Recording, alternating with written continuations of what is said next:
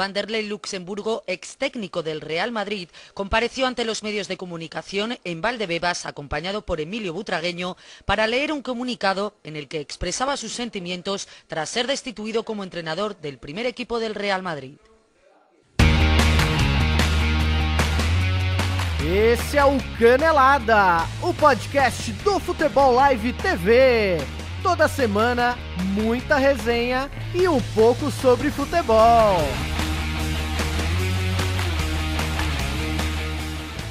Salve, salve boleirada! Começando mais um Canelada, nosso podcast semanal aqui do Futebol Live TV.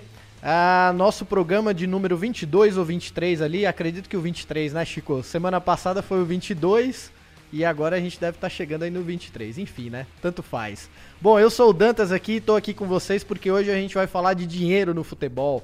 Muitas transferências aí que rolaram no mercado da bola aí nessa, nesse início de janela de transferências e algumas que a gente lembrou ao longo do tempo. Bom, se você está chegando agora não conhece o Canelada, o Canelada é o podcast do Futebol Live TV e a gente tem um canal lá no YouTube e também nas redes sociais falando diariamente sobre produtos de futebol, sobre jogadores, sobre futebol no geral, tudo que você quiser acompanhar. Então só procurar lá Futebol Live TV, a gente vai estar tá disponível em todas as redes sociais, no YouTube, Facebook e Instagram, certo? Bom, boa noite aqui para os nossos convidados, os nossos caras da bancada permanente do, do Canelada. Seja bem-vindo aí, Chico França. Boa noite, muito obrigado pelo convite mais uma vez, Rodolfo. É, vamos falar aí, né, dessa assunto tão polêmico que é transferências, transações, dinheiro. E muito futebol, mais. Muito mais. e lá do outro lado da linha a gente tem aí o nosso capita, nosso eterno capita Marcão. Fala, Marcão. Fala, rapaziada, tudo bom? Tudo bom, Rodolfo? Tudo bom, Chico?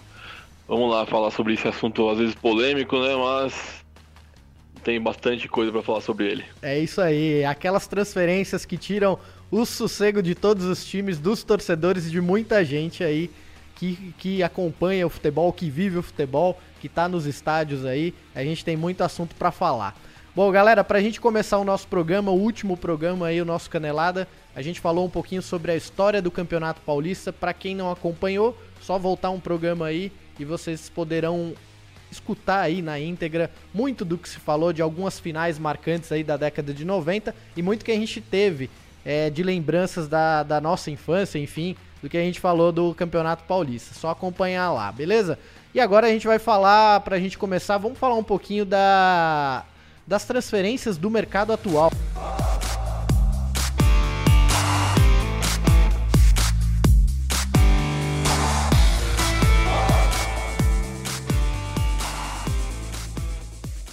Um elenco inflado, com muita grana e sem resultados expressivos, Chico França, o que, que você acha desse Palmeiras aí que começa essa temporada aí contratando muita gente de fora e muito jogador aí que até então era visto como um grande rival do Palmeiras, né? É, começar pelo Lucas Lima, né? O primeiro nome que vem na cabeça é aquele cidadão de perna esquerda habilidosa, Lucas Lima. Traidor. olha, olha lá, hein? a gente acabou de falar aí que que contratações e transferências geram, geram revolta, já temos um aí. Polêmicas, polêmicas. Primeiro nome que vem na cabeça é o do Lucas Lima, né? Mas o Palmeiras também trouxe um jogador que eu acho muito interessante, que é o Marcos Rocha, lateral direito. Eu acho ele um bom lateral direito. É, só não tem cabeça, né? Se ele fosse um pouquinho mais, sei lá, centrado, talvez ele tivesse mais sucesso. Né? Eu lembro do episódio na, na, na, no Mundial de, da FIFA em 2013, o Cuca tirou ele do time e ele saiu resmungando no campo. Sim. Falei, meu, que, que esse cara tem na cabeça, né? Mas enfim, o Palmeiras é o primo rico do, do, do Brasil. Do, é, de São Paulo, desculpa. Talvez o do Brasil, né? Brigando com o Flamengo ali. E talvez, junto com o Flamengo, da América do Sul, né? É, eu acho que talvez em volume de contratação, cara, o Palmeiras tenha dentre todos os clubes da América do Sul, acho que é o que tem mais investido aí, né? Até mesmo porque o investimento não parte só do clube, né? É o patrocinador que é forte ali, que tem bancado muitas dessas contratações. E o que eu vejo ainda ali não, é, não são nem só as contratações, mas a manutenção de um elenco que tem um alto custo para o clube, né? Então, quando você pensa em contratar, mas ao mesmo tempo você tem que pensar numa folha ali que, que vai te deixar de cabeça inchada se esses caras não jogarem, né? O vídeo 2017, né? O Palmeiras, é, quando virou o ano para 2017, fez uma boa.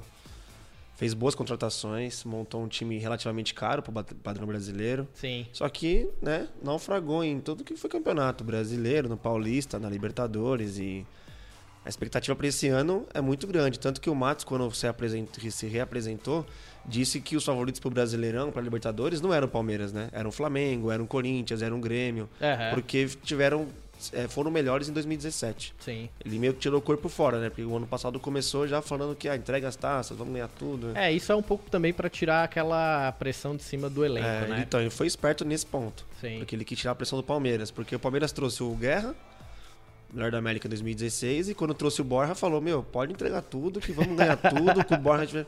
Só que, infelizmente, por ironia do destino, o Borja foi o jogador mais criticado do elenco do Palmeiras, né? É, o Borja tá bem aquém daquilo que se mostrou no Atlético Nacional, né? Mas, assim, o Palmeiras começou é, o ano já pensando, como fez em 2017 também, na no ponto crucial de um time para montagem de um elenco, que é o seu treinador, né? É. O Cuca foi foi chegou no, na metade do ano, logo depois ali, como a esperança do Palmeiras pro para retomar aquela boa campanha que foi feita em 2016, não deu certo. E aí a esperança agora está no Roger Machado. E aí com o Roger Machado, obviamente que vieram outros jogadores, uns chegaram, outros foram embora. O, o, próprio Marcos Rocha aí que você comentou veio no lugar do Roger Guedes, Roger que não estava vivendo um bom momento no Palmeiras. E ali o Lucas Lima talvez seja a peça fundamental é, num time que o ano passado ficou devendo muito na armação. Né? O Moisés, que era a grande peça de 2016, é, precisava cobrir essa lacuna e passou a maior parte do tempo machucado. E aí o Palmeiras ficou realmente sem ter um ponto de ligação no meio-campo que pudesse alimentar tanto Dudu como Borja, como Roger Guedes que estavam ali. E a lateral era algo muito estável, né? O Jean era o cara que fazia aquela função e no meio do caminho ele falou que seria mais confortável jogar como volante, né? E isso pesou bastante ali. E aí você não tinha um lateral de ofício. É, e o Moisés, a sensação que eu tive quando ele voltou da lesão foi que se tivesse um pouquinho mais de tempo no time, jogando um pouquinho mais de tempo, não tivesse machucado, a impressão que dava é que o Palmeiras chegaria um pouco mais longe no, uhum. no Brasileirão, talvez na Libertadores. Sim. Né? Marcão, é... como é que você tá vendo aí, você que tá aqui também com a gente, como é que você tá vendo esse Palmeiras aí? O que, que você enxerga com essas contratações aí também? Bom, eu acho que contratou é, peças chaves, né? Não foi contratando todo mundo que é, só para enfraquecer os, os adversários, né? Como foi feito no passado, ficou bem claro isso. E no caso do Lucas Lima e do, do Scarpa, acho que são as melhores contratações, mas isso se o Lucas Lima é, parar de estrelismo e jogar bola mesmo, né? É. Ah, agora não foi nem de, de, clubismo mesmo, foi só pela, pelo futebol dele mesmo, que é, é diferenciado de muita gente. Sim. Então, gente, nós não temos um meia como ele. E precisa jogar bola, né? Esquecer um pouco o poker dele lá, né? Etc. E o Twitter, né? Esse é um grande problema. E acho que a, o, o, problema agora é a zaga, né? Que o Mina foi embora, acho que eles não esperavam isso também e acabou enfraquecendo ali. Mesmo com a volta do Dracena, fica muito sensível aquele, aquele setor ali, né? Sim.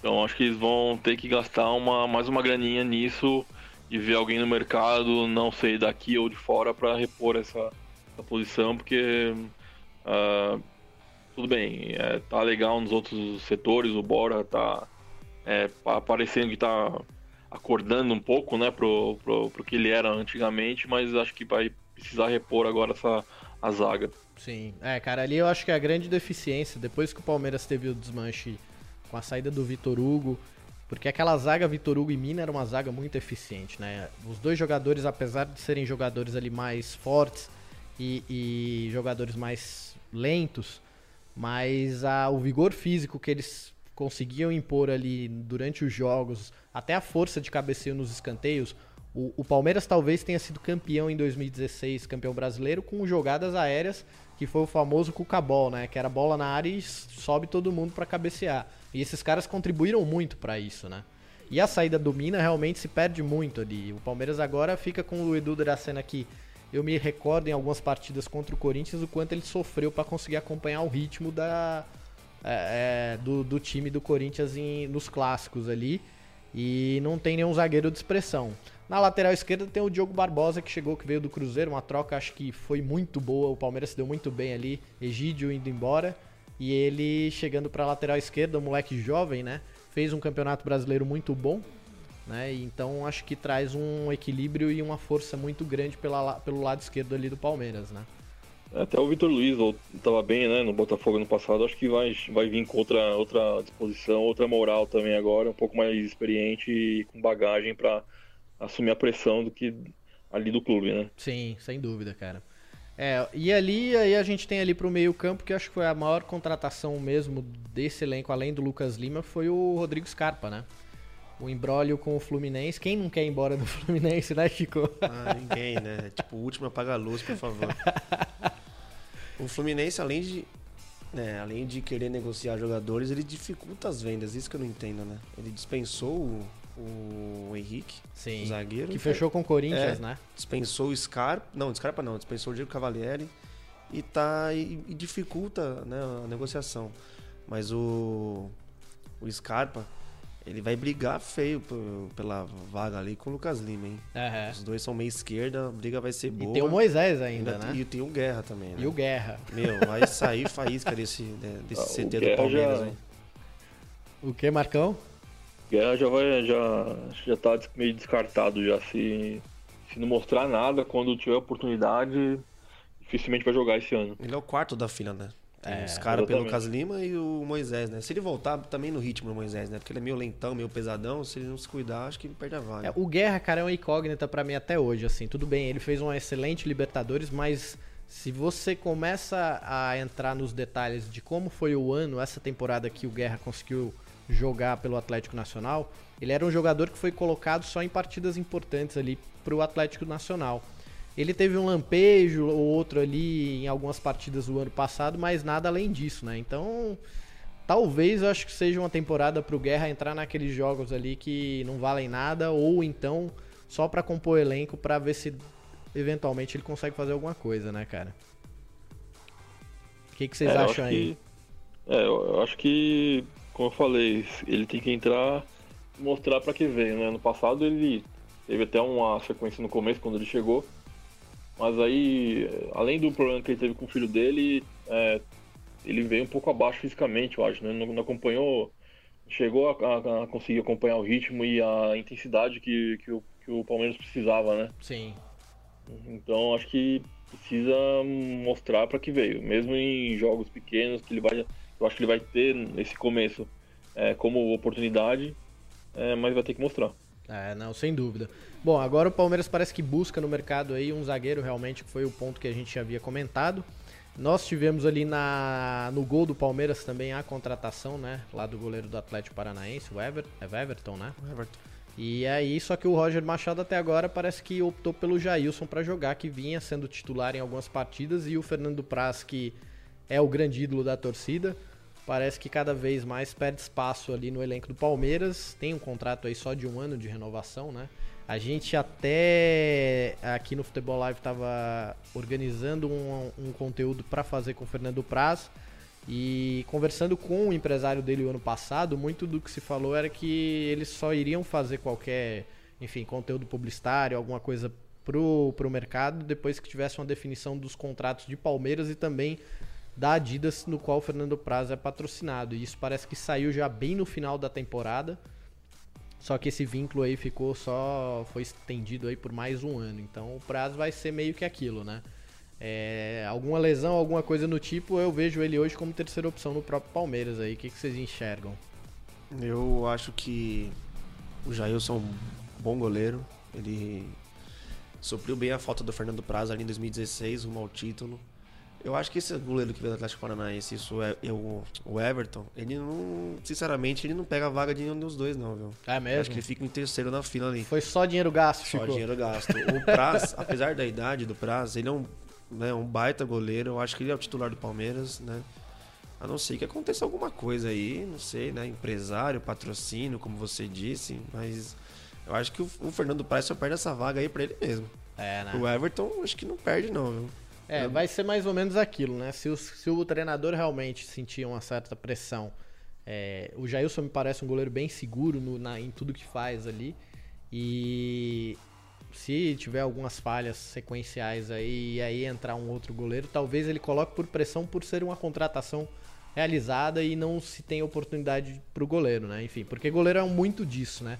A gente já viu muitos casos aí de goleiro que só entra quando entra numa fria e aí o cara tem que mostrar serviço nesse momento, né? E aí ele acaba ganhando a posição. Fora isso, se não for por fria ou lesão do outro, é muito difícil, né? A coisa acontecer ali e É, o goleiro o- dar certo. Bosco que o diga, né? O Bosco, cara, deve estar no banco do São Paulo até hoje lá esperando, né? Aquecendo atrás do gol ali. Pois é. Se eu não, se eu não me engano, o, Jailson não perdeu jogando pelo Palmeiras ainda, eu acho. É, então. Desde a- eu acho que tem esse, esse dado a favor dele aí, porque acho que desde 2016 No Brasileirão do ano 2017. passado, ele não perdeu pro pelo Palmeiras. Não perdeu porque se lesionou, né? 17 inteiro ele não perdeu pelo Palmeiras, se eu não me engano. É, cara, então tem esse tabu ainda, o Jailson tem essa vantagem de ser um goleiro invicto nos brasileirões aí, né? Algo imbatível. Bom, mas galera, pra gente entrar aqui, é... obviamente eu coloquei em pauta aqui o primo rico da capital, mas vendo aí os quatro clubes grandes de São Paulo, além do Palmeiras, quem que vocês destacariam aí de mais importante nas contratações? Quem que vocês conseguem perceber ali que que realmente acertou ou então errou em nível de contratação ou que não fez nada. O Santos a gente até comentou, né, Marcão, no último programa, que o, o- a economia lá tá apertando forte, né? E no São Paulo, acho que o Diego Souza. O que, que vocês veem aí para esse é, começo de temporada? E também a nível Brasil, se vocês têm de recordação alguém aí que, que apareceu aí no mercado. Marcão, se puder começar, manda ver. Bom, é. Eu acho que aqui de São Paulo, o São Paulo acho que contratou acho que os jogadores mais importantes, no caso do Diego Souza, né? Até, o, até um goleiro promissor que é o Jean. E, e tá ainda querendo contratar mais gente assim de nome, né? Acho que o São Paulo vem mais forte nisso, né? Mas não, não necessariamente que, que vai dar certo. É, É, no caso do Corinthians, está tentando repor né, as perdas que, te- que teve, né, a perda importante do, do Jô, né, que acho que vai ser meio que é, muito difícil para substituí-lo. E, e o Sheik, não sei, é uma incógnita, né, não, a gente não sabe o que, que pode esperar dele, né, no caso. Eu vou até deixar o Chico falar melhor que tem mais embasamento para falar sobre isso, né. é, o Sheik realmente foi uma surpresa, né, cara? É, e o, e o Santos, eu acho que a única despesa que vai, vai ter esse ano mais significativa é o Gabigol mesmo. E pelo que eu tô vendo hoje, já acho que já agora vai. É mesmo, Marcão? Hum. Será, cara? É. Porque, cara, puta, isso é que eu fico pensando, né? O cara que não deu certo, tudo bem, a Inter de Milão, o primeiro clube europeu, não se adaptou. Mas aí você. O cara teve uma oportunidade no Benfica, também não virou. E aí volta com a panca de jogador europeu ganhando um caminhão de dinheiro, né, cara? É muito doido isso, né? É, eu acho que ele, ele precipitou a saída dele também, ele não deveria ter ido quando ele foi. E além de por cabeça dele, ele não tem muita cabeça já, né? Já é, é- é- isso é nítido, todo mundo percebe que não tem muita é, não tem muito direcionamento certo ali também, né? Então devia ter esperado mais um pouquinho, é, com um pouco uma, uma- mais de maturidade, né? Mas acabou se precipitando, né? Vamos ver agora. Agora acho que ele deve voltar, viu? Bateu a cabeça forte lá, né? Viu que vai ter que. Jogar muita bola, né? É, e Robinho, que é a eterna donzela do Santos, não rolou mesmo, né? O cara foi pro Sivaspor aqui. Brincadeira, hein, cara? Ninguém queria o Robinho mesmo. Acho que ele deve ter ido pra esse clube aí, né, Chico? Ele fechou mesmo? Tava vendo que Fechou. tava forte lá, que ele ligou pro Roberto Carlos pra saber se ele deveria ir ou não. Aham. O Robinho, a, a verdade, o que eu andei vendo aí esses dias foi que o Robinho tem uma. Tipo, uma contratação do Robinho tem uma bagagem toda, né? O processo dele na Itália É. e tal. E aí eu acho que pesou isso, porque o Flamengo foi atrás dele pela milésima vez, né? Sim. O Atlético Mineiro também tá, pensou em renovar com ele e os próprios Santos. Tentou, sondou o Robinho. O Santos, com o Gabigol aí, não sei. O Gabigol foi como você disse, foi pra Europa, voltou com o estado de jogador europeu, mas não jogou nada lá, né? É, Tem que cara. voltar, treinar bastante. Se ninguém chegar pra ele, sei lá, o pai, o amigo, o empresário, falar assim pra ele, filho, acorda, vamos jogar bola, senão você vai acabar que nem um Adriano da vida aí. Esquecido, não vai jogar em lugar nenhum. No Flamengo, o Adriano tem sempre espaço no Flamengo. É, É. impressionante isso. E o São Paulo foi como o Marcão disse, né? O Diego Souza aí é o grande nome da temporada pro São Paulo, a princípio, né? Eu acho ele um bom jogador. Eu acho que ele. O problema dele é pressão. Se tiver muito holofote nele, aí ele, ele desencana, não joga, vira a cara e. Que nem no esporte. Não tem pressão no esporte. Com Ah. todo respeito ao Esporte Recife, comparando onde ele jogou no Flamengo, no Atlético Mineiro e no Palmeiras, não tem pressão que nem tem aqui. Então ele foi lá, jogou à vontade, ia pra praia, jogava futebol lá, depois voltava.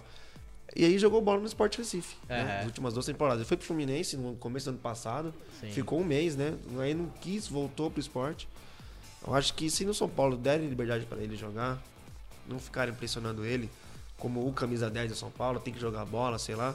Acho que ele vai, vai dar um pro gasto aí esse ano. Legal. Cara, o eu tava vendo aqui também tem o, o Eduardo Sacha aí, né? Com o do Inter pro Santos, né?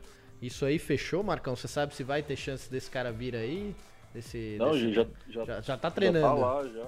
Já tem a camisa lá, 27, pra, reservada pra ele. Aham. É, acho que ele, como ele tava, tava meio que machucado o ano inteiro, ano passado, né, não jogou muito, acabou ficando meio de lado, né, com tanta contratação que o Inter fez também no, no segundo semestre. Eu também acho que é, é outro jogador tático, nada demais assim. Vai, acho que vai cobrir um pouco ali aquela.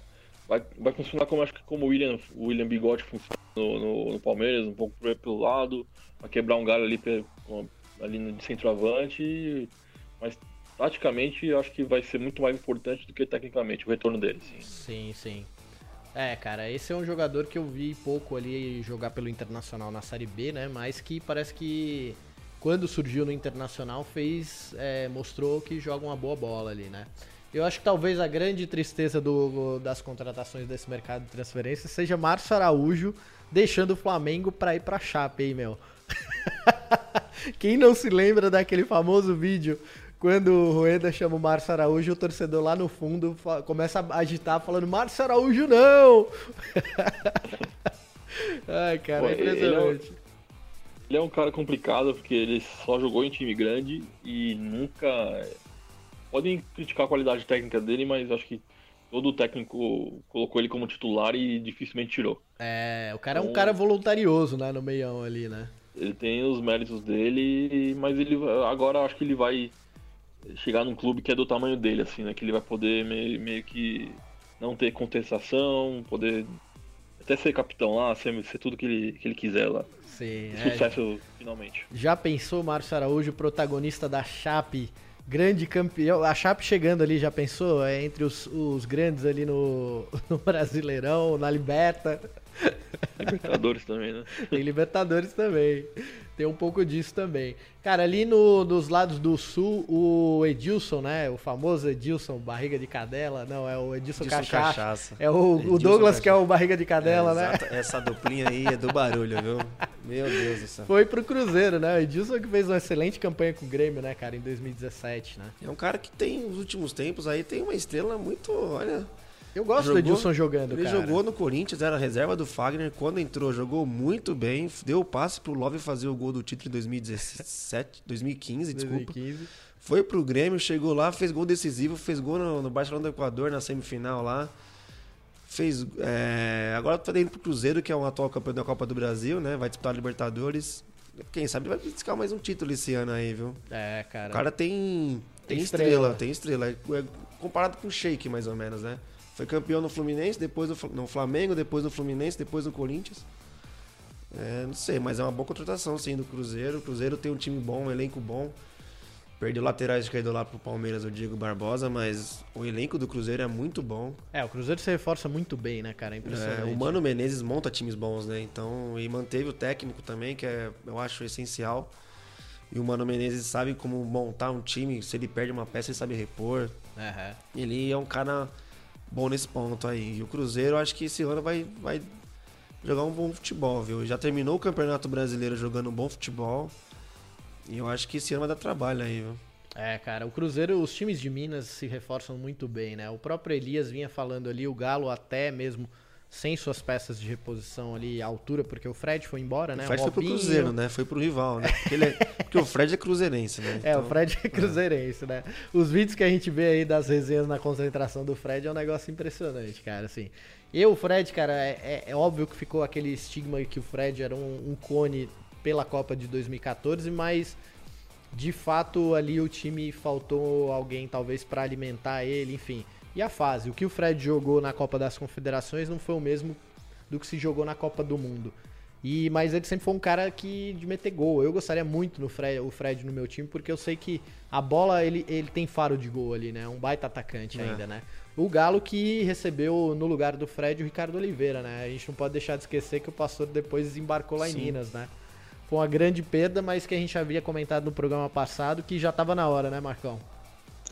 É, acho que fisicamente, fisicamente ele ainda tá correndo, tá fazendo tudo, mas tecnicamente deu uma estagnada. É, desde quando ele voltou pro Santos, acho que o, o primeiro ano foi aquele ápice, né? Aham.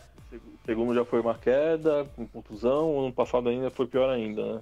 Sim. Então acho que ou é, ele dá certo, é aquela coisa de 880 de novo, ou ele dá muito certo ou ele vai dar muito errado também. Sim. É, porque ele tem que melhorar muito do, ano que ele fez ano passado. É, não, isso precisa muito, cara, sem dúvida. Bom, pra mim, cara, assim, de contratações recentes, a maior surpresa foi o Rueda ter deixado o Flamengo pra assumir a seleção chilena, né? Obviamente que o Chile, ele agora vai passar por uma renovação, foram muitos resultados positivos ali com o Sampaoli, e a coisa não, não teve continuidade depois que o Sampaoli saiu. E o Rueda, obviamente, é, apesar de chegar ali em duas decisões, não deu liga com o time do Flamengo e acabou deixando por uma proposta de assumir uma seleção, né? Vocês acham que esse Flamengo aí que chega para esse ano é, chega forte? Talvez o Vinícius Júnior realmente vai mostrar porque vale tantos milhões aí? O que, que vocês veem aí dessa surpresa que foi o Flamengo, que é um time que se espera muito, né? Olha, é, eu achei muito estranho o Rueda ter saído de um clube grande como o Flamengo, que vai disputar né, a Libertadores, pra ir pra uma seleção que nem pra Copa do Mundo vai, né? Então, É, tem esse detalhe ainda, né? é, não deu pra entender. Eu acho que ele deu um passo A pra geração trás. tá, tá acabando também, né? A geração de Vidal, de Sanches é a última, né? Agora também. Não vai pra próxima Copa. É, É, mas 2019 tem Copa América no Brasil, né? Sim. Mas ele tá pensando É, é. nisso, né? Pode ser Isso. que sim, pode ser que não. Mas o Flamengo aí, eu acho que esse ano é, a manutenção do elenco, principalmente, foi, a- acho que é um ponto positivo, né? Agora tem que ver se o Guerreiro vai estar apto pra jogar, né? Antes É, o Guerreiro parece que tenta mais uma, um efeito. tirar o efeito suspensivo aí pra ver se anula a pena, né? É. O que ele tem aí que foi diminuída e teoricamente parece que ele joga ainda a Copa do Mundo. Só que ele vai chegar. É, vai chegar em cima da hora, faltando dois meses, se eu não me engano, pra É, Copa. O que quer... não é muita coisa, né? Pensando em termos de Peru, a vontade do cara mesmo é ir pra Copa, É, né? Se é. vai jogar ou não, meu amigo. Ainda mais que o Peru não vai pra Copa desde 78, se eu não me engano, né? Desde aquela. Se eu não me engano, acho que é né? 86, 86, 86? 86 é, 86. que foi o caso lá da entrega do pra Argentina. né? 78. Foi, na 78? gente, foi 78. Ó, Famoso caso. Olha eu querendo discutir com a enciclopédia Não, aqui, e a- o Peru pagou, né? Entregou 78 e ficou até hoje sem ir pra Copa do Mundo. Tá pagando até hoje. E Até tem que hoje. pagar mais pro Guerreiro também não ir pra Copa. Sentiu uma mágoa aqui, Co- hein? os cara. Cogitou aí também do Corinthians depois do, do de Melá com aí com o Dourado de ir atrás do Guerreiro, mas acho que também não pediu um absurdo no salário. Ele ganha um absurdo no Flamengo, né? Ganha. Muito acima do teto que o Corinthians paga hoje pros jogadores. E mas enfim. E o Diego também ganhou uma bala lá no Flamengo, né? Então, É muita grana, É cara. muita grana. É impressionante. Virando a página aqui, galera, eu vou entrar nas contratações aí, nas transferências, antes da gente entrar de fato na nossa pauta. e aquilo que traz nas nossas lembranças é, as contratações que marcaram a história do futebol. No futebol internacional, a mais recente surpresa que nós tivemos aí foi o Alex Sanches, que deixou, falando de Chile, né? Deixou o Arsenal e foi pro Manchester United. E o cara parece que vai ganhar 700 mil libras por semana, né? É um negócio absurdo. É o maior salário da Premier League na história. 1 Cara. milhão e 300 mil reais por mês. Que porra é essa, velho? O cara vale tudo isso. O cara faz, beleza, alguns gols ali, mas. Porra, será que vale tudo isso aí, meu? Como é que vocês veem aí esse mercado europeu aí que zagueiro vale milhões e um atacante que faz mais ou menos uns gols ali chega com tanto dinheiro? Será que a coisa realmente, cara, a gente perdeu a noção do que tá rolando aí? O que que você acha, Marcão? Bom, é. Do zagueiro lá, do Van Dijk lá, eu nunca. no- os poucos jogos que eu vi, não vi nada demais. É um cara seguro. É, é mais o desespero do Liverpool mesmo de acertar aquela zaga lá que é horrível do que outra coisa, ao meu ver, né? É, o Sanches também. É, também não, não entendi esse, esse esforço todo. Tanto que Paris, o PSG o City estava atrás dele também. Então eu, eu, eu não vejo ele, salvador da pátria, como estão. é, é, do jeito que estão fazendo, assim, né? De esforço e de, de dinheiro que estão gastando nele, né? Aham. É, não, é, tem umas coisas que não dá pra entender, cara, porque o cara disputado como tava, tal, mas recebeu o maior salário da história da Premier League é sacanagem, né? É muita grana, né, bicho? Eu tenho vários outros caras lá, até ingleses mesmo. O Kane, que é o maior tiro da Europa agora, o cara não ganha nem, não ganha nem- metade disso. Sim. E o cara tá jogando muito mais, fazendo muito mais gols. Mas é maluquice, agora tá tudo inflacionado, né? Agora quem tem dinheiro faz o que quer. Que época, hein, meus amigos, pra jogar bola, hein, Marcão? A gente ganharia. Será que a gente conseguiria jogar ali na Premier League ganhando uma puta grana, Marcão? Ah, não sei, eu ganhava meu salário mínimo lá no Nacional lá.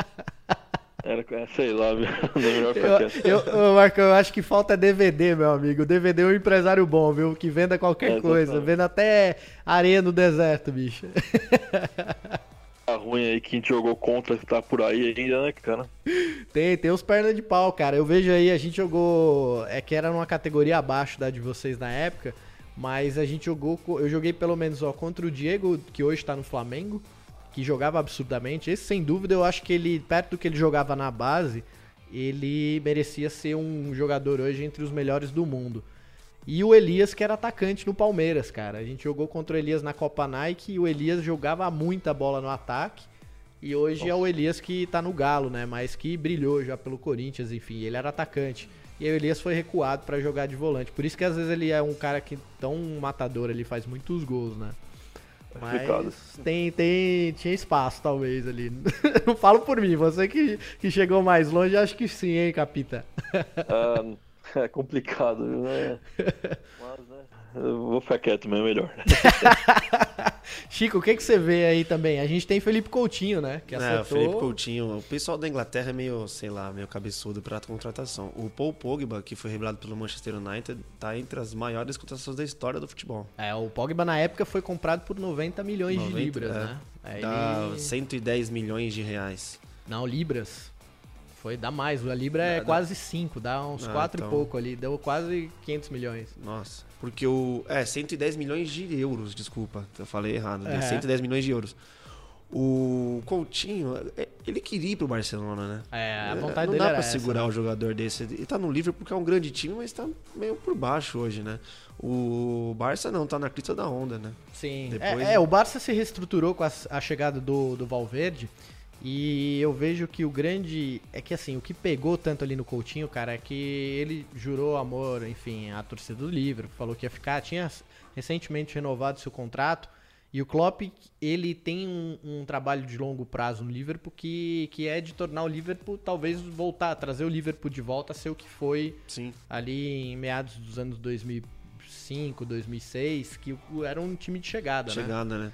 E essa reestruturação, só que é aquilo, né? O sonho do cara, perto do que da grana, pesa muito mais. É, é né? que nem o Alexis Sanchez, né? Ele postou foto, tirou uma selfie antes de, de fechar a contratação, né?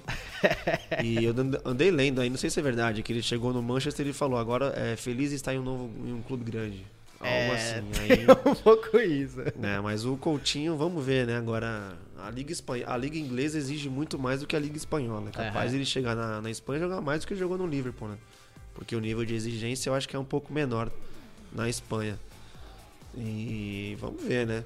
É, já se discutia muito do Coutinho figurar ali, se ele continuar jogando a bola que vem jogando, como um dos é, caras que. Isso eu vi hoje numa live que rolou do Ronaldo e do Kaká, que eles falavam e perguntaram sobre essa contratação do Coutinho, né?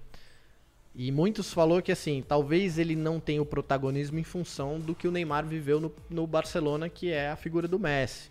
Mas ele vai jogar sem o peso de ser o cara que tem que fazer o Barcelona jogar. Isso é muito bom pro Sim. Coutinho com o nível que ele vem jogando, né? E, e talvez ali você tenha um Paulinho que tem chegada, tem força, e o Coutinho dando suporte ao Messi e ao Soares. Talvez o futebol dele deva aparecer muito mais, né? Do que ele ser o protagonista do que ele era no Liverpool, né? Apesar de que em muitas partidas do Liverpool, o Coutinho não, não teve que ser o protagonista. Sem ele, o Liverpool conseguiu jogar do, mesmo jeito, né? É, ele jogou. No, no Liverpool teve muitos jogos que ele decidiu, mas de forma discreta, né? É. O Liverpool era muito. Como não é um grande time, assim, ele, é ele tem um conjunto forte. Ah, os jogadores se conhecem, então o Coutinho não, fica muito. O, o Liverpool não fica muito dependente do Coutinho. Aham. Mas ele brilhava de uma forma discreta, né? Mas é, nada que ele dê chapéu, dê caneta e meta gol de placa todo jogo, mas ele é um cara decisivo, não é? Não era aquele brilhantismo todo no que o Messi, por exemplo, no Barcelona, mas decidia de forma discreta. No Barcelona pode acontecer isso, além de ter, além de ter o fato da liga ser um pouco mais fraca, na minha opinião, Uhum. ele não vai ter o peso de carregar o Barcelona nas costas sozinho, né? Porque tem o Messi, tem o Soares, tem o Paulinho também tá jogando muita bola lá. Como joga esse cara, né, meu? Impressionante. É. Bom, galera, Eu tem o... até, Oi, Marcão, pode falar. sou até suspeito de falar do Coutinho, cara, que eu acho que ele é uma, uma esperança aí. Eu acho que ele vai dar até muito mais fruto que o, que o Neymar ainda, até na, na seleção agora pra Copa. Se o Neymar não mudar, de, mudar a cabeça, eu acho que a gente vai depender muito mais do Coutinho do que do Neymar. É, É, mas, mas é um cara que não deve- eu acho não, que não deveria ter saído do Liverpool, mas é, agora com o Iniesta já nessa de- descendente aí, eu acho que é uma boa pra ele. É, não, sem dúvida. Outro cara que saiu do Barcelona e hoje e acertou ontem, né, com a Inter de Milão foi o Rafinha, né? A eterna promessa ali do Barcelona, o Rafinha que agora busca, apesar, além da chegada do Coutinho, que ele per- perdeu mais espaço no Barcelona, a grande meta, segundo o pai dele, era que ele pudesse aparecer mais para ter talvez uma chance de ir para a Copa do Mundo, né? Eu nunca, particularmente, cara, nunca gostei do, do futebol do Rafinha. Eu acho que o irmão dele é muito mais talentoso, que tá no Bayern de Munique. E eu não sei, o que, que vocês veem ali? Você acha que esse Rafinha que a gente viu aí em seleção olímpica e, e um pouquinho em outras convocações é um cara que vale o que foi essa transferência de empréstimo e ganhando tudo isso ou é só fumaça? Que eu que- acho que é só fumaça. Direto, né, Marcão? É- pelo que eu vi, ele é muito lento, ele não desenvolve nada, é só toque de lado. Ele, ele me lembra muito o Zinho jogando. Aham. Muito enceradeira, não faz nada assim, muito- não é objetivo. Acho é técnico, ok, mas olha o que o irmão dele joga, olha o que ele joga. Não tem nem comparação. Acho que jogador mediano pra, pra, pra ruim, assim. E tem O nome muito do- nome lá fora, né? Joga com o nome, É, né? tem nome do clube que ele joga só e, e, e ser, e ser irmão do Thiago, assim, eu acho. Nada demais. Chico França, a, a da Europa pra você aqui é a saída do Javier Mascherano do Barcelona, hein? Você que pôde ver esse cara aí vestindo a camisa do Corinthians. Vi de perto, viu? Depois de sete temporadas e meia, Mascherano deixa ali e vai jogar na China, obviamente, Nossa. agora, né? Vai encher o bolso, né? Mas vai fazer que nem um amigo dele, o Tevez, fez, né? Tirar 11 férias. 11 milhões pra ficar de férias, aí até eu iria. Pensaria no caso de dinheiro também. O Mascherano também tá com. Ele tem o que? A minha idade, 33. Tá começando na decrescente também, né? Caiu um pouco, acho que o nível técnico dele. E eu não sei se ele fez a coisa certa de ir pra China ou não. Voltasse pro River Plate, né? Que é o clube dele aqui na, na América do Sul. Seria mais. Né, acho que seria melhor pro futebol dele. Aham. E quanto ao Rafinha, ele foi para uma liga mais hoje em dia mais fraca. Foi para Inter de Milão, um time que carece de craques, Aham. jogadores de alto nível. Eu acho que é uma boa chance dele mostrar o futebol dele, se é que tem futebol, né? Que até agora também não vi, concordo com o Marcão e com você. E é, é, é, que nem vocês disseram aí. Tá muito no nome da, do time que ele jogou, do irmão dele e do pai também, o Mazinho, que jogou muita bola, né? É, o Mazinho era um monstro, cara. Assim, quem eu vi pouco o Mazinho jogar, mas o que eu vi, ele era absurdo, assim, era um negócio impressionante. ele acertou bola. o time na Copa de 94, 94 ele que acertou o time ali. Colocou o Rai no, no, banco de reservas. No banco, né, é. cara? É, era um monstro jogando. No Palmeiras, então, o que ele jogava é. era surreal. Aliás, aquele meio-campo a gente falou de Campeonato Paulista dos anos 90. Aquele meio-campo limazinho, o César Sampaio, era um negócio surreal, né? O César Sampaio veio, veio do Santos, né, Marcão? E Isso. era um monstro do, do meio-campo jogando bola, né? Como jogava César Sampaio. Bom, Ele galera. Arranca, arrancando lá no. Acho que alguma semifinal, final lá. Contra o São Paulo. No meio... É, então, meu Deus. Era um negócio impressionante. Bom, da janela internacional, que tem ainda, ainda não tem definição, é talvez a possível chegada do Griezmann ou no Manchester United ou no Barcelona. Dizem aí que a camisa 7 do Barcelona está reservada para ele, né? Porque o Coutinho não pegou, não chegou com a camisa 7, né? Ele herdou a camisa que foi do Arda Turan que foi embora. E a gente tem também uma indefinição sobre o Davi Luiz que pode ser que feche com algum clube, ainda não tem nada definido porque ele não joga mais com Conte. Grande Davi Luiz, hein? É, Davi Luiz também. Marcão deve amar o Davi Luiz. Ele tem cara que, por ter jogado na mesma posição ali, deve adorar. que ele e o Thiago Silva caíram no meu conceito, cara, depois da, Copa do Mundo. por atitudes depois também é, do Thiago a, a situação da Copa depois ele reclamar que voltaria como capitão da, da seleção. Entendeu porque o Neymar foi, foi capitão. Nossa, aí já me deu, me deu um ranço dele que foi complicado. Sim. O Davi, o Davi Luiz, ele, é, acompanhando de perto, ele nunca foi. Ele não é zagueiro. Infelizmente, ele é, ele é um primeiro volante, segundo volante, um líbero, mas zagueiro ele não é. Isso já, já tá mais que, que claro e ele se prejudica por causa disso. É muita vontade, né, cara, de atacar e o cara não se contém um, uma jogada, né? Eu lembro na época do Paris Saint-Germain, ele já dava aquelas arrancadas doidas dele. E aí ele chegou com isso no Chelsea e não tem espaço, né, para isso no Chelsea. com o time rápido que é, né? O cara joga, ele, ele é treinado por um italiano, italiano prioriza zaga e tática. O cara, o cara vai querer jogar diferente disso. O cara vai. Claro que vai entrar em atrito com, com o técnico, não tem jeito. Sim. É, cara, isso sem dúvida, né? Mas, enfim, ele tem muito mercado aí, já se cogitou até a ida do Davi Luiz pro Real Madrid. O que eu acho que seria, cara, uma puta de uma cagada. Você imagina Sérgio Ramos e, e Davi Luiz. O Sérgio Ramos ia matar o Davi Luiz.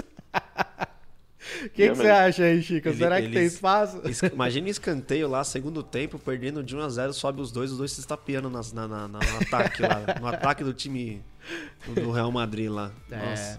E outro que ali não tem mais espaço, um outro brasileiro ali que não tem mais espaço também parece em, no seu clube é o Lucas Moura, né? Que já deu até entrevistas recentes aí é, em tom de despedida, né? Vocês acham que tem mercado pro Lucas ali ainda nessa o Betis, né, parece que fez proposta para ele, né? É muito pouco, né, cara? É. Para um cara que saiu tão bem valorizado aqui do São Paulo. E, obviamente, ele se encostou ali no Paris Saint-Germain, né? Ele até não, conseguiu não, né? jogar tudo, mas se encostou, né? O que, que foi, Marcão? Pode falar aí. No Betis não, né? Meu Deus. Não dá, é, né?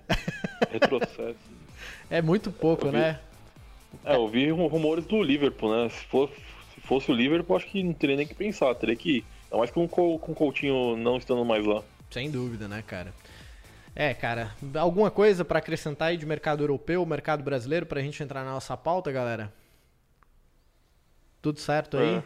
Vocês têm é. alguém, vocês acham que o Cristiano Ronaldo Onde... realmente vai deixar o Real Madrid na próxima deve janela? deve estar movimentado lá na China, né? Lá deve ter muita nego saindo, nego voltando, meu Deus do céu. É, cara, a China é um negócio, um caso sério, eu acho que vale uma pauta inteira só pro mercado chinês. É, tem uma galera do China Brasil Futebol, que é um perfil que, que, do Instagram, e eles acompanham de perto. Acho que é um projeto que foi feito com alguns jogadores lá que, que são da China, que os caras estão sempre indo para lá. E acho que vale a gente conversar bastante sobre para entender um pouco desse mercado chinês, porque pelo que eu sei, os caras parecem que tem até incentivo do governo chinês e também, enfim, além dos investidores que devem utilizar aquele mercado ali para outras coisas. É, eles né? não desistem do Cristiano Ronaldo, né? Eles querem o Cristiano Ronaldo a qualquer custo. Tem É, um ia time ser que fez 3 proposta- bilhões, né? É. o, teve um time, o, Tevez, o Tevez ganhava até, até esses dias o maior salário do futebol mundial, que era 11 milhões de reais por mês. Agora É. é, o Neymar que ganha, se eu não me engano, 9 milhões de reais. O um time da China fez uma proposta para o Cristiano Ronaldo no ano passado de 19 milhões de reais por mês. Caraca. Ele não quis ir pra China, né? Sim, acho que ainda não é o momento. Acho que né? é, seria que nem o Marcão falou do Lucas voltar pro ir pro Betis é um retrocesso. Né, mas vamos ver. Eu acho Tá- que o Cristiano Ronaldo, quando ele resolver aceitar a China, vai ser quando ele tiver, sei lá, com uns 38, 30. Eu acho que o Cristiano Ronaldo deve jogar até os 40, cara. Pelo que ele se cuida, ele joga tranquilamente, ele tem bola pra jogar até os 40. Não com a- o, o- o vigor que ele tem hoje. Mas aí ele vai já. Esse processo no, no posicionamento dele já, vai, já vem mudando, né? Ele já, daqui a pouco ele Vai vai virar um um nove, 9, né, Marcão? Parado, né, cara? Isso, isso. E aí eu acho que quando ele tiver com seus 39, 40, vai ser aquele tipo de, ne- de negociação que o cara vai pagar, sei lá, 2 bilhões, um salário absurdo só pra falar, putz, olha, o Ó, Cristiano o cara Ronaldo jogou aqui dois China. meses. O- mas ele, teve, ele, tem, ele tem intenção, se eu não me engano, de voltar pro Manchester United. entendeu? É, eu acho que ele, o Mourinho, eles se adoram, né? É. Na época, o, o auge do Cristiano Ronaldo ali, de- na chegada do Real Madrid e tudo, era o Mourinho era o Ia técnico, ser, né? ia ser interessante, Cristiano Ronaldo e Ibrahimovic. E Pogba ainda, né? E Pogba. o Ibrahimovic vai poder falar pros netos dele. Joguei com o Messi no Barcelona, joguei com o Cristiano Ronaldo no Manchester, joguei com o Adriano na Inter. Ele só não jogou com o Ronaldo, né? É. Que é o grande ídolo dele, né? É, uma puta. Puta, essas imagens vocês já viram? Ele no meio-campo, na hora que vai começar o jogo, ele olhando, encarando o Ronaldo. Nossa, parecia dois namorados, não. Um se olhando assim, um olhando pro outro. Mas ele é muito fã do Ronaldo, né? E foi a estreia do Ronaldo naquele clássico, ele fez um gol 1x0 de esquerda ainda, mas depois a Inter foi e virou. É, cara, grande derby ali da, da Itália.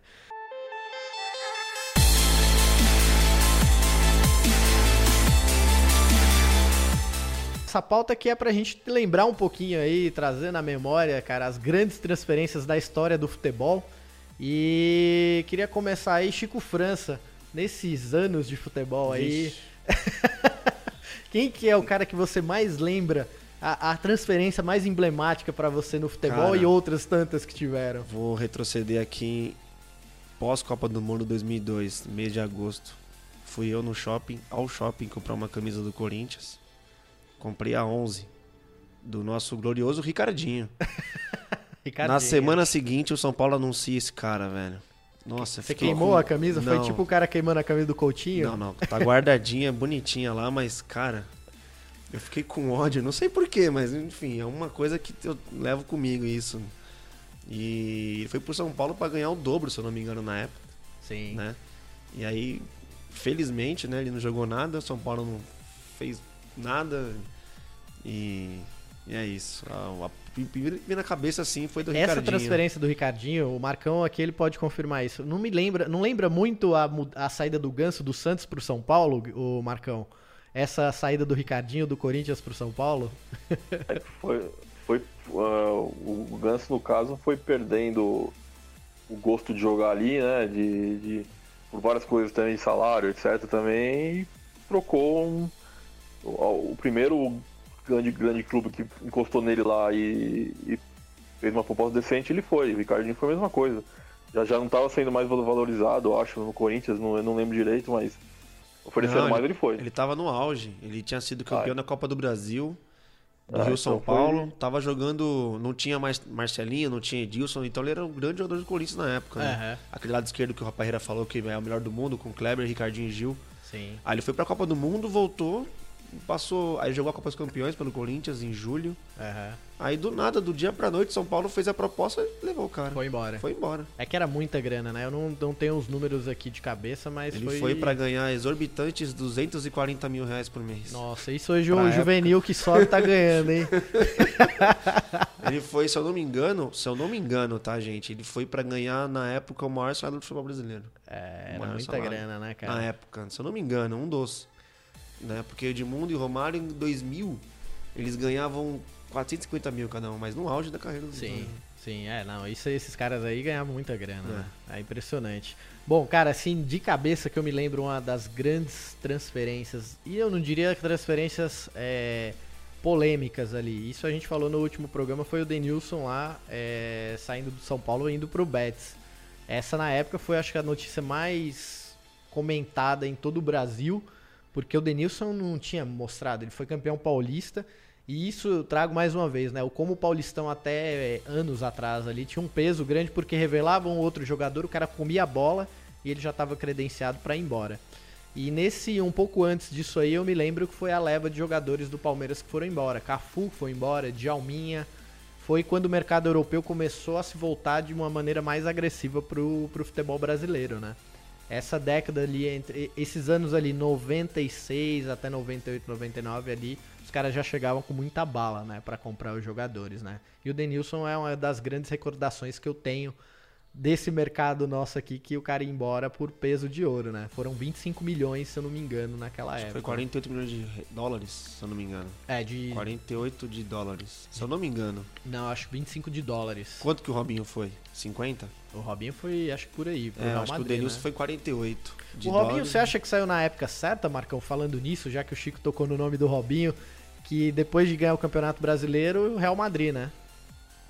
Em Eu 2004. acho que eu acho que ele tava mais já tava mais preparado assim do que, por exemplo, o Neymar até é, Gabigol da vida. Eu acho que ele já tava com uma cabeça melhor que os dois já. Mas até porque ele já tinha a questão da mãe dele lá que sofreu o sequestro, tinha a questão do time já, já não tá com depender muito dele, só tá ele de estrela ali também, né? Sim. Eu acho que ele, ele foi, ele só não teve cabeça de- de aguardar o momento dele lá no Real Madrid. É, ele chegou estreando, estreando muito bem, né, cara? Esse ano de 2004, eu acho que foi também o ano que o professor Luxemburgo assumiu o Real Madrid, né? Foi, ele foi pro Real Madrid. em Essa foi janeiro. uma puta transferência, hein? Diga-se de passagem. Nossa, ele falando espanhol era o melhor.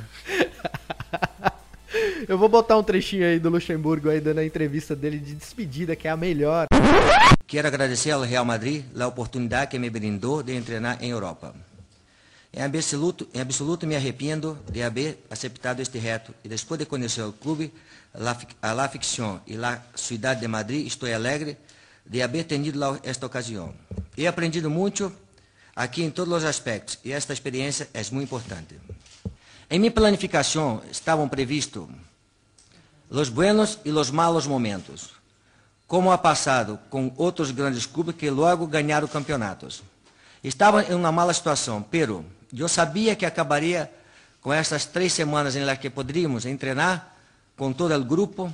Estava convencido de que a equipa ia sair desta situação e, minha surpresa, ha llegado quando me he dado conta de que um clube tão grande não ha entendido estes detalhes.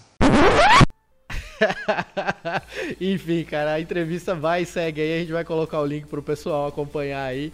É muito bom, hein?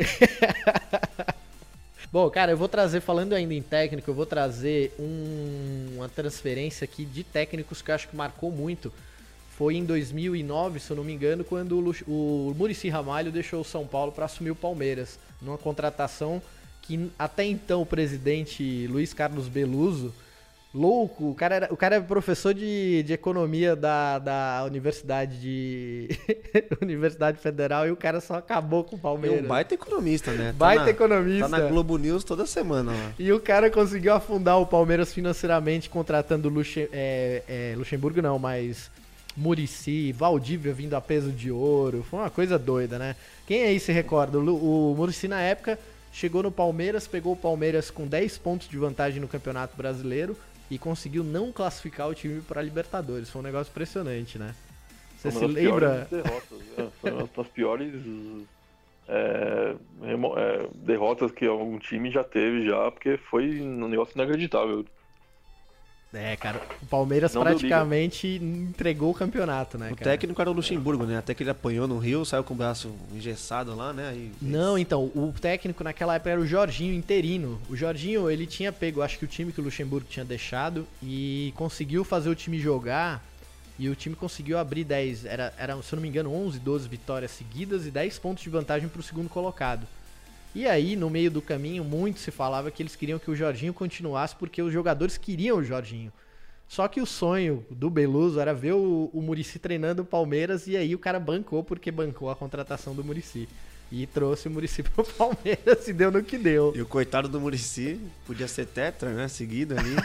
coitado do Murici afundou o Palmeiras, sei lá o que aconteceu. Acabou em quinto, né? Não foi nem pra Libertadores na época. É, foi, cara, se eu não me engano, nos pontos corridos foi a pior derrota de um clube líder, assim, brigando na reta final. foi, foi feio o negócio ali, cara. Bom, galera, falando de contratação, uma que me veio muito aqui é. Quem se lembra aí daquele Flamengo é, das estrelas, Denilson vindo pro Flamengo, Alex.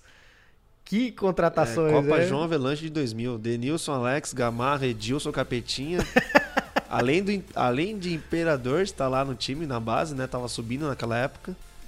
Tinha Petkovic também, se eu não me engano. Petkovic, cara. E o, o- os caras arrancaram o jogador de tudo que foi lado ali, né? Arrancou o Denilson da Espanha, arrancou o Gamarra da, da Parecia o Palmeiras Milão. de Crefisa, né? É.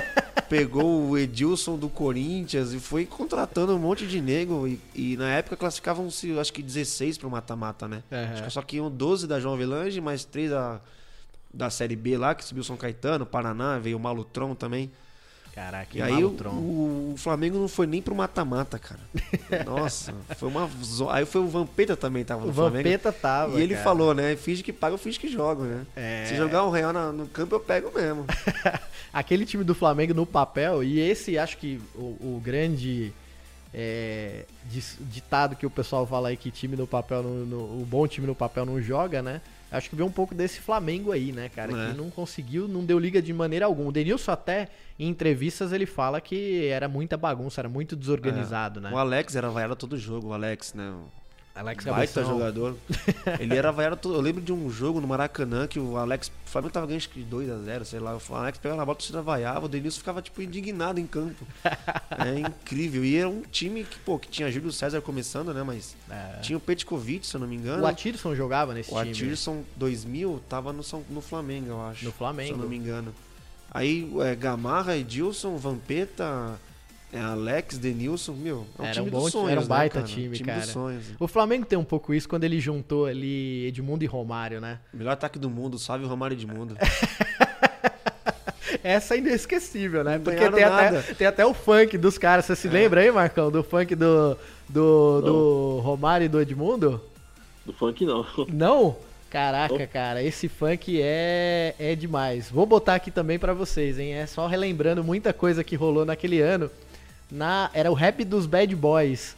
Os caras, na, na época, eles contrataram os dois e aí na entrevista é, coletiva de apresentação do Edmundo, rolou esse esse funk aí que fizeram pra cada um aí. Eu vou colocar aqui pra vocês verem que era demais. Com bad no seu time já pode comemorar. Somos bad boys, isso não tem nada a ver, cante com a gente esse rap que você vai aprender. Lê, lê, lê, lê, ô. Lê, lê, lê, lê, a com bad boy no seu time já pode comemorar. Meu Deus. Cara, isso é histórico, velho. Bom, e aí a gente já sabe o que, que deu a história Carioca. dos Bad Boys, né? Carioca é muito fanfarrão, né, velho? Perderam o Carioca pro, pro Fluminense, gol de barriga do Renato Gaúcho. Perderam a, Copa, a Supercopa da Libertadores, a final pro Independiente, né? Nesse ano. Não foram nem pro mata-mata do Brasileirão. Copa do Brasil, acho que foi até as quartas. Não deu liga esse time também, né? Cara, Marcão, você tem aí alguma uma contratação do seu time, do Santos, que você vem na cabeça e fala, puta, meu, esse cara aqui eu- agora vai resolver e no fim não foi nada. Ah, de contratação pro Santos, assim, cara. Nossa, me pegou de surpresa. Então vamos falar internacional, né? Um cara que É, foi do seu lembrando. time, mas que agora foi a maior contratação da história, que foi Neymar.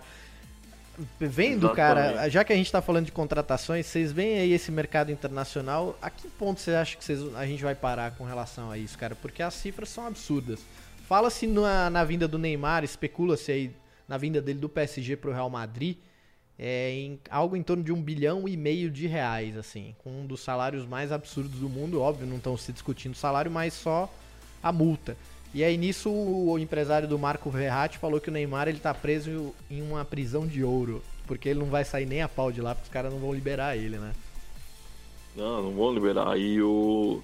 Eu acho que a, a, a, maior, a maior contratação vai ser do, do, do Ronaldo. Acho que ele sai esse, do, do Real Madrid esse ano. É, acho que não, não, tem mais clima, a questão financeira lá do, de impostos lá, que ele está sendo julgado também, ele não concorda muito com, com o tanto de imposto que ele paga. É, ele vai sair de lá para algum lugar, não sei, não sei qual time, mas ele ainda sai de lá. E por muita grana, né? É, então, aí vai ser a maior contratação de novo. Mesmo ele estando com já 32, acho 33, acho que já ainda vão gastar um bom dinheiro com ele. Vamos, que vocês querem cravar aqui quanto que o Ronaldo vai ser vendido e a gente vai resgatar isso aqui no dia que essa contratação se, se concretizar, hein? Chico França, quanto você pagaria por Ronaldo? Ronaldo ou Cristiano?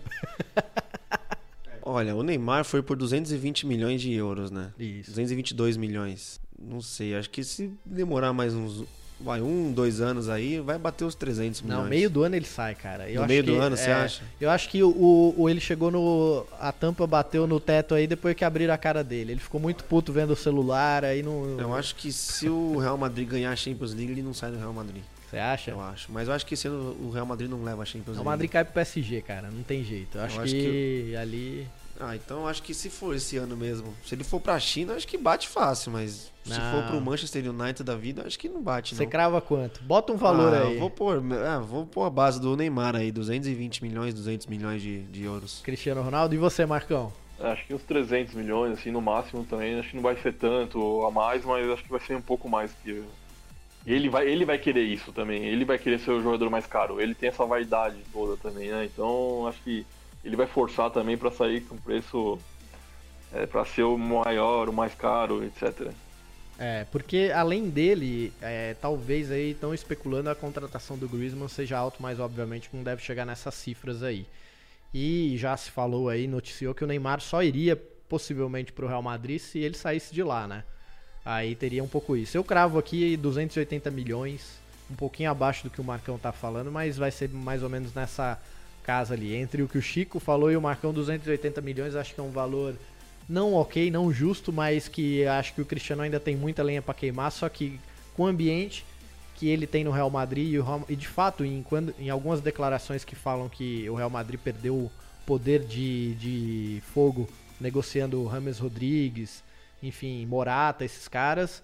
É, o Real Madrid hoje em dia você vê pelo futebol que ele jogou o Mundial. Se o Grêmio tivesse um pouquinho mais organizado, e tivesse um pouquinho mais de vontade, talvez levasse aquele Mundial, porque o Real Madrid não jogou nada, cara. Não jogou nada, e foi na... uma falta que a bola passou no meio da barreira. É, entendeu? Se tivesse ali, talvez, o, o o meio-campo lá que não jogou, não me lembro o, o nome Arthur. Do, o Arthur, o Grêmio teria jogado de igual para igual, sem dúvida. Vendeu o Arthur, tá, desculpa, tava machucado o Arthur e vendeu o Pedro Rocha, né, no meio da temporada é. também. Não sei se. É. Então, assim, o Real Madrid já vem jogando muito mal e quando sai duas peças ali do time é um time normal. O Benzema se arrastando e parece que ele é filho do Zidane. Esse daí vai sair também, eu acho. Tá na hora, né, também, né? Já tá na hora de desmontar aquilo ali, né?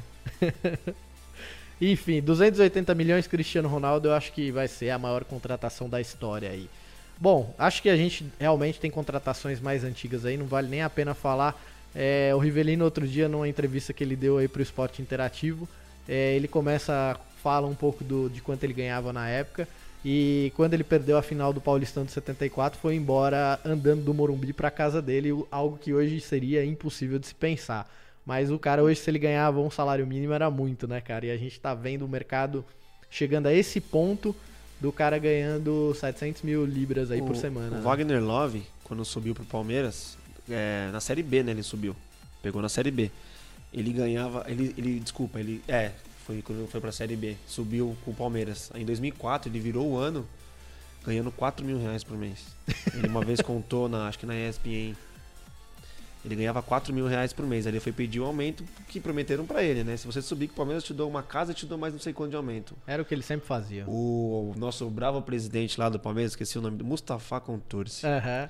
Aí ele de fato deu a casa pra, pra, mãe, pro, pra mãe do Wagner Love e não deu aumento pro cara, pro coitado, né? Ganhava 4 mil reais, hoje é um, é um coitado, né? Na é. época. Aí, ele, aí chegou os russos lá, falou, ah, vou te dar tanto. Ele não pensou duas vezes, foi embora. Foi embora e virou ídolo do CSKA, né? É. Veja você.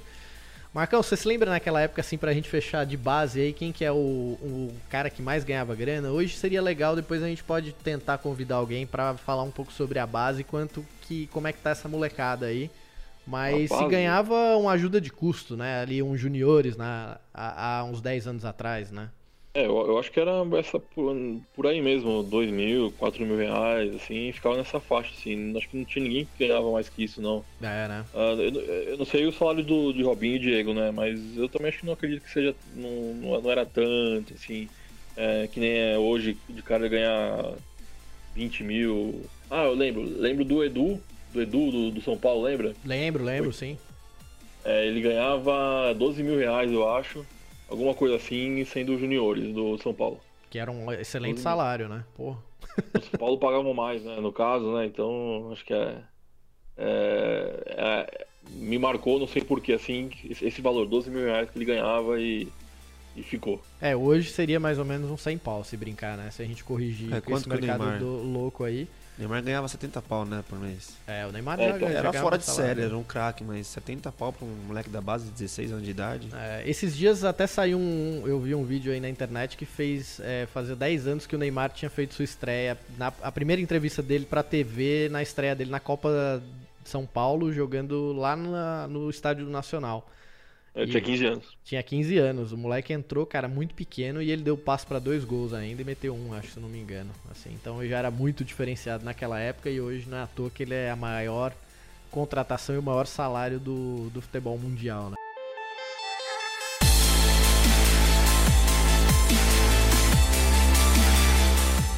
Galera, pra gente encerrar aqui, vocês têm alguma dica aí? Eu vou deixar algumas dicas aí pra galera que quer que gosta de futebol. Eu acompanhei um programa no YouTube que rola do Piquet fazendo entrevistas. É, se eu não me engano aqui, eu vou pegar o nome do canal e vou deixar no link do nosso post.